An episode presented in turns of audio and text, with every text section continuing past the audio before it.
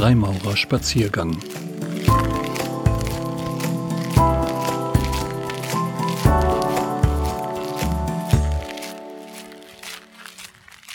Freimaurerei als Kunst. Eine Zeichnung von Alexander Walter. Freimaurerei ist vieles, kann einiges werden. Was immer sie ist, hängt davon ab, welches ihrer Potenziale durch Taten verwirklicht worden ist und wird. Freimaurerei ist, was wir Freimaurer daraus machen und daraus gemacht haben. Dazu gehört unter anderem auch die Kunst. Auf diesem Spaziergang will ich Sie einladen, die königliche Kunst als eine ebensolche zu betrachten, aber auch als die viel zitierte Lebenskunst, die wir gerne in ihr sehen. Kunst ist ein Begriff, der sich außerordentlich schwer fassen lässt, und dennoch kann man einiges verbindlich über die Kunst sagen. Ohne Talent, Fähigkeiten, Fleiß und Inspiration kann sie wohl kaum geschaffen werden. Und ohne Rezeption, ohne Wahrnehmung, ohne Interpretation wäre sie wohl auch nicht existent, denn sie muss in gewisser Weise stattfinden. Die Freimaurerei ist voller Kunst, sie ist fast reine Kunst. Zwar wirkt sie zunächst nicht so, aber das ist eben der besondere Kunstkniff an ihr. Die bei uns so oft genutzten Begriffe Beamte, Beamtenräte, Regeln, Pflichten und Ordnung erwecken zu leicht den Eindruck, die Freimaurerei wäre gar ein kunst- oder fantasiefreier Raum. Nüchterne Forschung und die sachliche Analytik der Selbstaufklärung sind sehr wertvoll, können aber den künstlerischen Aspekt in der Freimaurerei nur unzureichend abbilden. Freimaurerei ist ein Kulturprodukt, Ergebnis eines kreativen Prozesses, selbst schon kreativer Prozess, Kunstwerk im Sein und Werden, vollbracht von Künstlern. Freimaurerei als Kunst aufzufassen soll nicht einer Selbstüberhöhung dienen. Es ist vielmehr der Versuch, sie für mich selbst und für Interessierte begrifflich, begreifbar zu machen. In der königlichen Kunst liegen der Zauber, die Magie und das Mystische, das Kunst erst zu Kunst werden lässt. Dies kann man in der Theorie zu verstehen versuchen, ein durchaus erkenntnisreicher Prozess. Aber erst in der Praxis entfalten sie ihre ästhetisierenden, empfindsamkeitssteigernden Wirkungen. Und auf die ist der Freimaurer angewiesen. Denn was wir in und mit der Freimaurerei wollen, ist die Überwindung der Anästhesie des Herzens, der gesellschaftlichen Gefühlskälte. Dazu braucht es die Empfindsamkeit des Einzelnen. Ästhetik regt sie an, und der Pathos, mit dem die Freimaurerei geh- und erlebt wird, der Ausdruck dieser durch Ästhetik gesteigerten Empfindsamkeit ist, fördert die Empathie.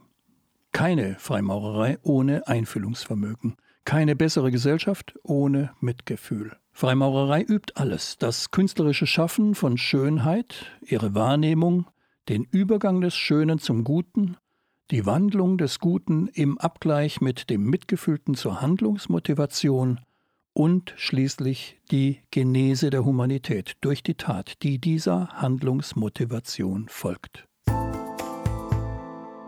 In der Freimaurerei konfluieren Inhalte, Formen und Arten von Kunst zu einem Gesamtkunstwerk. Die Menschen, die bei uns zu Schwestern und Brüdern werden, sind Kunstwerke der Natur, des allmächtigen Baumeisters aller Welten.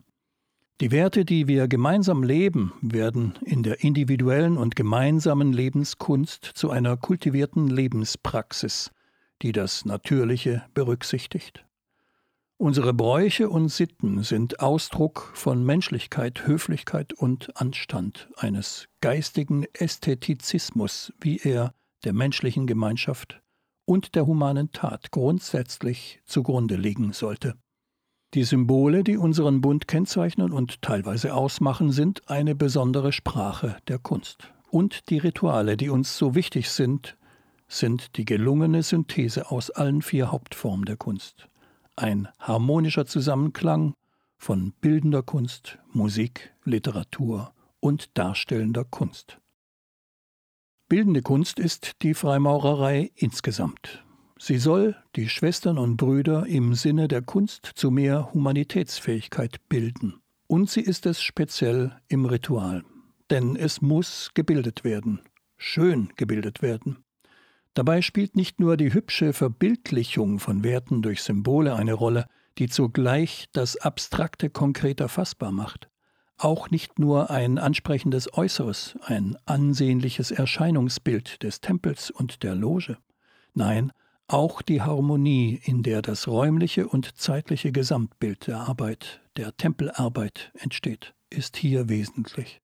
Wir bilden eine Gemeinschaft, eine Loge, einen Tempel, eine Tempelarbeit, den Tempel der Humanität, Großlogen, eine Weltbruderkette und uns selber bei der Arbeit am Rauenstein. Und dies alles kunstgerecht in kreativer und konstruktiver Interpretation der Tradition und nicht durch gedankenlose Nachahmung. Und gelegentlich bereichern bildende Künstler wie Lovis Corinth, Karl Gustav Langhans, Marc Chagall, Ettore Ferrari, Georg Wenzelslaus von Knobelsdorf, Jens Rusch, Friedrich August Bartholdy, Jean-Antoine Houdon oder Johann Gottfried Schadow unsere Reihen. Letztlich sind die Logenhäuser mit viel bildender Kunst in und an ihnen gestaltet. Sinn, Bedeutung, Zweck und Inspiration, wohin das Auge schaut. Mehr davon an einem Ort findet man wohl nur in Freimaurermuseen wie in Bayreuth oder Rosenau. Gelungene Freimaurerei ist insgesamt wie Musik eine harmonische Symphonie wohltemperierter Instrumente, gespielt von einem Orchester, das sanft, aber klar dirigiert wird, komponiert durch den Genius von Tausenden über Jahrhunderte. Und aus diesem stimmigen Zusammenklang erheben sich immer wieder Virtuosen, um einen neuen Takt, eine bisher ungehörte Melodie zu Gehör zu bringen, die den Zauber der Töne noch verstärkt.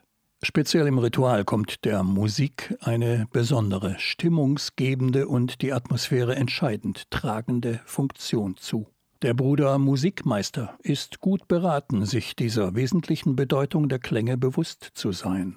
Die Musik ist eine sehr besondere Form der Kunst, welche die Gemüter direkt berührt und nicht den Umweg über die Gedanken gehen muss die dargebotenen Stücke so zu wählen, dass sie die feierliche, ernsthafte und angemessene Stimmung der Rituale erzeugen und befördern, ist eine hohe Kunst.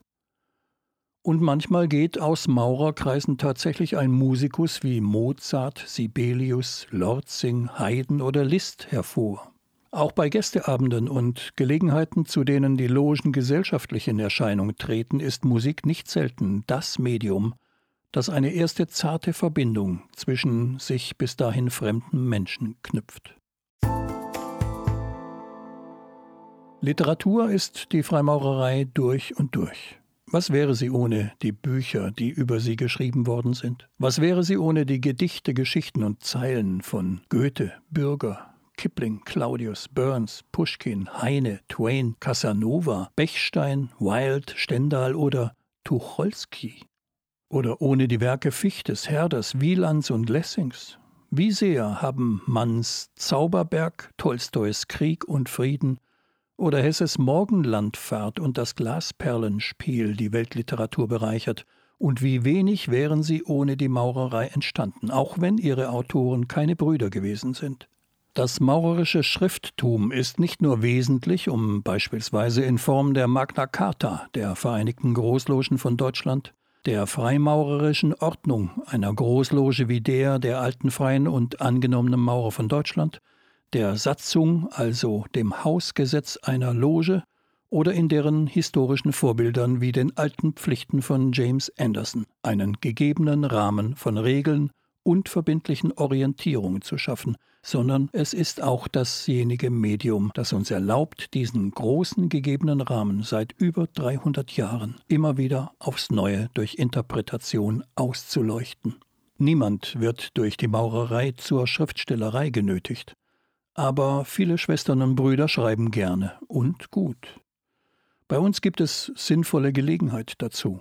Dokumente wie Stiftungsurkunden werden nicht nur visuell ansprechend inszeniert, sie werden auch inhaltlich zur Geltung gebracht. In besonderer Weise zeigt sich die literarische Beschaffenheit der königlichen Kunst anhand des Rituals. Bruder Hans-Hermann Höhmann, Redner der Großloge der alten, freien und angenommenen Maurer von Deutschland und Freimaurerforscher mit besonderem Tiefgang und außergewöhnlicher Weitsicht, betont in seinen Beiträgen immer wieder den performativen Charakter des Rituals und stellt damit etwas sehr Wesentliches heraus. Dieser performative Charakter begründet einerseits, warum es für Interessierte nicht ratsam ist, sich mit schriftlichen Darstellungen von Ritualen, wie sie beispielsweise in manchen sogenannten Verräterschriften gegeben sind, auseinanderzusetzen. Weder das Erlebnis des Rituals noch dessen Sinn, Bedeutung und Wirkungen lassen sich so erfassen. Er macht andererseits mit Bezug auf dieselbe Erläuterung klar, warum wir als Schwestern und Brüder auf die bildliche Darstellung von Teilen des Rituals in audiovisuellen Medien verzichten sollten. Solche Darstellungen können Außenstehenden nichts sagen, verwirren nur und machen uns selbst lächerlich. Und doch, später als erfahrene Schwester oder erfahrener Bruder kann es sehr interessant und erkenntnisreich sein, sich vor dem Hintergrund einer gewachsenen Vorstellungskraft mit verschiedenen Ritualtexten auseinanderzusetzen. Denn das Ritual hat nicht nur performativen Charakter, es beruht auch auf einer schriftlichen Quelle, hat ein Drehbuch, das Literatur ist. Und dieses Stück Literatur ist ein sehr außergewöhnliches. Es entstammt nicht nur der Autorenschaft vieler Menschen, es ist in seinen Ursprüngen auch uralt und fand und findet bis heute Bearbeitung und Pflege durch unterschiedliche Menschen in verschiedener Weise. Einem Impuls folgend würde man es wegen des zentralen Charakters des Performativen zunächst der Dramatik zuordnen. Bei genauerem Blick aber zeigt sich, dass das Ritual als Literatur betrachtet Elemente aller drei Gattungen, also auch der Epik und Lyrik, umfasst und nicht nur Schauspiel ist. Denn auch als Parabel, Legende, Sage oder Märchen lässt es sich lesen. Gedichte, Oden, Hymnen, Sonette und Lieder können vorkommen. Welcher Freimaurer hat noch keine Verserzählung als Toast bei einer Tafelloge gehört? Und letztlich schafft das Herzstück des Rituals in Deutschland, die Zeichnung, flexiblen Raum für Essays, autobiografisches, erzählerisches oder eine Kurzgeschichte. Was wären die Logen ohne gemeinsame geh- und erlebte Literatur? ohne Lesungen, Gedichte, Vorträge und Impulse. Als Lautdenken mit dem Freunde beschrieb Lessing die Freimaurerei gerne. Und tatsächlich erfassen die literarischen Dimensionen der königlichen Kunst auch die mündliche Tradierung. Wer sich interessiert an ihr, einer Loge und an deren Schwestern und Brüdern zeigt, der wird auch durch Anekdoten oder einen Schwank etwas über ihre Gegenwart, Vergangenheit und möglicherweise auch Zukunft erfahren. Freimaurerei ist Sprachkunst, die sogar von Menschen gepflegt worden ist wie Friedrich Schiller, der nie unserem Bund angehört und doch mit Arbeiten wie der Ode an die Freude die königliche Kunst und die Welt bereichert hat. Insgesamt ist die Freimaurerei längst keine Novelle mehr, keine kleine Neuigkeit und auch kein Roman mehr. Sie ist ein Epos, das wir fortschreiben und weitererzählen. Gerade der Bruder Redner einer Loge ist in Bezug auf all diese literarischen Aspekte in der Maurerei besonders gefordert, das geistige Leben in diese zu tragen und dort zu pflegen. Letztlich, es wurde bereits antizipiert, ist die Freimaurerei auch darstellende Kunst, ebenfalls auf unterschiedlichen Ebenen. Natürlich gehörten und gehören unserem Bund verschiedene darstellende Künstler an, wie Harry Houdini, Mary Wickman, Clark Gable, Friedrich Ludwig Schröder, John Wayne, Josephine Baker, Oliver Hardy, Peter Sellers oder Wolfgang Barrow. Selbstverständlich beruht die königliche Kunst auch darauf, dass der gegebene institutionelle organisatorische Rahmen durch die Übernahme von Funktionen, Ämtern oder Rollen Leben eingehaucht wird. Das menschliche Konstrukt der Freimaurerei kann nur dadurch vitalisiert, geboren und am Leben erhalten werden, dass Schwestern und Brüder künstlerisch darstellen, was schriftlich dokumentiert ist. Pflichtbewusstsein alleine ist nicht ausreichend und wäre in diesem Sinne nicht mehr als eine Totgeburt.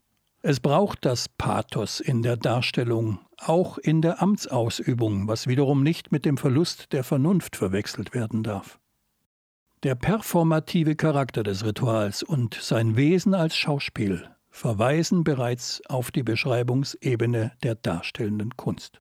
Man kann verschiedene Gütekriterien an ein Ritual anlegen, und diese sind zu diskutieren, vornehmlich in Berücksichtigung der Ressourcen, die für diese Realisierung des Rituals zur Verfügung stehen. Aber welchen Standpunkt man dabei auch immer einnehmen mag, die erlebte Qualität des Rituals hängt auch davon ab, wie sicher, klar und souverän es aufgeführt wird. Handlungssicherheit Deutliche Sprache und insgesamt Ritualsicherheit sind nicht zu unterschätzen. Der Meister vom Stuhl und der Bruder Zeremonienmeister sind diesbezüglich besonders gefordert. Die handelnden Akteure im Ritual sollten gute Schauspieler sein, hinter denen kompetente Regisseure stehen, die auf Basis eines gelungenen Drehbuchs kunstgerecht und aufmerksam anleiten. Nun, geneigter Zuhörer, habe ich ein wenig über mein Erlebnis der Freimaurerei als Kunst gesprochen. Vielleicht kann dem einen mehr, dem anderen etwas weniger klar werden, was mir die königliche Kunst ist. In letzter Konsequenz aber bleibt sie vor allem Lebenskunst, die sich dadurch auszeichnet, dass in ihr Humanität zu Freude und Glück wird. Weder der Wert des Freimaurers noch der Wert der Freimaurerei kann sich daran messen, was sie selbst von sich halten, wie sie sich selbst erleben und wahrnehmen. Beide, Maurerei und Maurer, müssen sich daran messen lassen, was sie tatsächlich bewirken, an ihren Taten. Alles andere muss Selbstzweck bleiben, und das ist die königliche Kunst nicht. Sie darf durchaus auch unterhalten, aber nicht sinnfrei. Freimaurerei ist nicht Kunst im Hinblick auf einen wertfreien Schönheitsbegriff. Sie ist Kunst, welche die Schönheit im Menschen zum Gegenstand hat, also sich im Gegenteil daraus ergibt, dass ihr ein humaner Wertebezug inhärent ist. Ich hoffe, dass Sie auf diesem Spaziergang wieder einige weitere Eindrücke haben sammeln können. Dabei sind Ihre gemachten Impressionen von der Freimaurerei meine Expressionen über sie. Wenn Sie sich ernsthaft für die königliche Kunst interessieren, so sammeln Sie weiter Eindrücke. Denn es gibt andere Expressionen und andere Wege, Impressionen zu generieren. Am Ende sollte für Sie ein Bild entstanden sein, das von vielen gezeichnet worden ist und dem Sie vertrauen können. Ein solches Bild wird sich ergeben. Vielleicht sind Sie geneigt, es in meiner Begleitung auf weiteren Spaziergängen fortzuentwickeln. Ich jedenfalls werde weitergehen und freue mich über angenehme Begleitung dabei. Und wer weiß, möglicherweise begegnen wir uns auch einmal real, eventuell bei einer Veranstaltung des Vereins Pegasus, einem Zusammenschluss von Künstlern, die Freimaurer sind und dessen Vorsitzender in unserer Loge schon einen sehr interessanten Vortrag zu Gehör gebracht hat.